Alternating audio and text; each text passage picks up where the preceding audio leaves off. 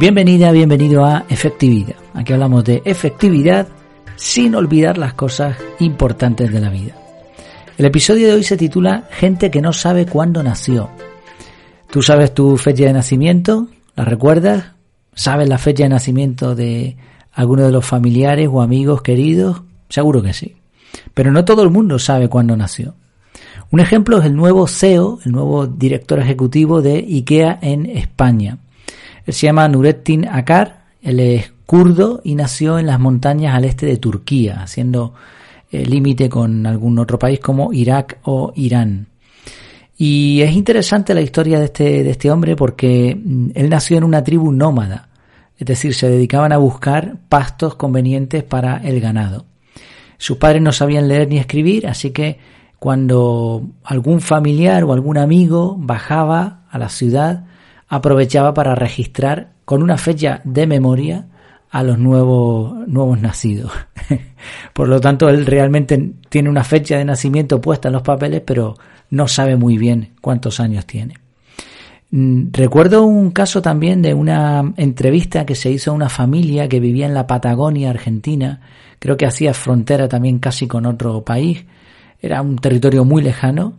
Si no recuerdo mal, la entrevista la hizo Calleja, es un aventurero muy conocido aquí en España. Y cuando le preguntaron a, a las niñas qué edad tenían, tampoco sabían cuántos años tenían, porque nunca se habían preocupado de eso. De hecho, ni llevaban reloj, ni sabían qué día era del mes, absolutamente nada.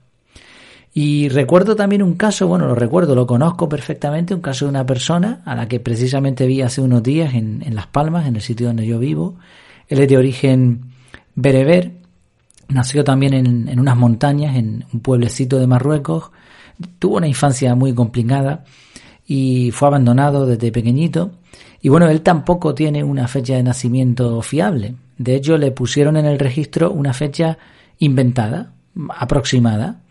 Y claro, ¿qué pasó? Que tuvo un lío tremendo cuando pasó esos documentos. En los documentos marroquíes tiene una fecha, pero cuando pasó al DNI español eh, tiene otra fecha distinta. Y eso pues originó un caos burocrático, te puedes hacer una idea, ¿no? Desde que te sales un poco del sistema es un desastre.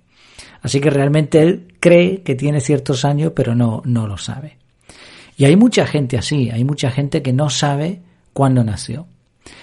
Si rizamos el rizo, si vamos un poco más allá, realmente nadie ha anotado cuándo nació. O sea, es decir, el registro te lo hace siempre otra persona, tu padre, tu madre, algún familiar. Nos fiamos de que se nos registró correctamente, pero aunque estábamos allí en el momento de nuestro nacimiento, no sacamos el boli y anotamos la fecha, ni siquiera teníamos noción de lo que era un calendario o la hora. Y de aquí viene una conclusión interesante con respecto al tiempo. En efectividad hablamos mucho de productividad, de efectividad, de aprovechar el tiempo al máximo y le damos importancia a las fechas pero hay que recordar que el calendario es simplemente un modo de medición y como todos los modos de medición lo único que hace es eh, representar de alguna manera muy limitada lo que, lo que representa, ¿no? en este caso el tiempo. De hecho, no hay un solo calendario, hay muchos calendarios. Está el calendario judío, el calendario chino, el musulmán y algún que otro calendario más funcionando en la actualidad, aparte del más conocido que es el románico, podríamos decir, ¿no? Es cierto que tiene utilidad, es decir, el calendario tiene, tiene su función. Si yo te digo que quedamos para vernos, para tomar algo eh, el día 27 de, de, septiembre de este año, del 2021, pues obviamente los dos vamos a saber qué día es. O sea, tiene su función, es importante el calendario para medir el tiempo, para representarlo. Pero lo que importa, nuevamente lo repetimos, es lo que representa, no la medición que da. Es como un termómetro, representa la temperatura, pero mm, lo que tienes que hacer es abrigarte, ponerte una chaqueta o si tienes mucho calor, pues buscar un aire acondicionado, un ventilador e irte a la playa a refrescarte, ¿no? O sea, lo que importa es lo que es representado y tomar acción en cuanto a eso. Y la reflexión final, de nada sirve que recordemos la fecha de cuando nacimos, de que eh, recordemos la fecha de, de aniversario de boda o cualquier otra fecha similares, de nada sirve si no le damos valor al tiempo que hemos pasado. Si la pregunta clave es, ¿estás usando tu tiempo de manera correcta? Mm, yo no creo que el CEO de IKEA en España este señor kurdo que ha alcanzado una posición importante en ese mundo, ni creo que la familia esta de la, de la Patagonia, ni tampoco eh, este señor de origen bereber, Mohammed, no creo que ninguno de ellos sea infeliz por no saber cuándo nació.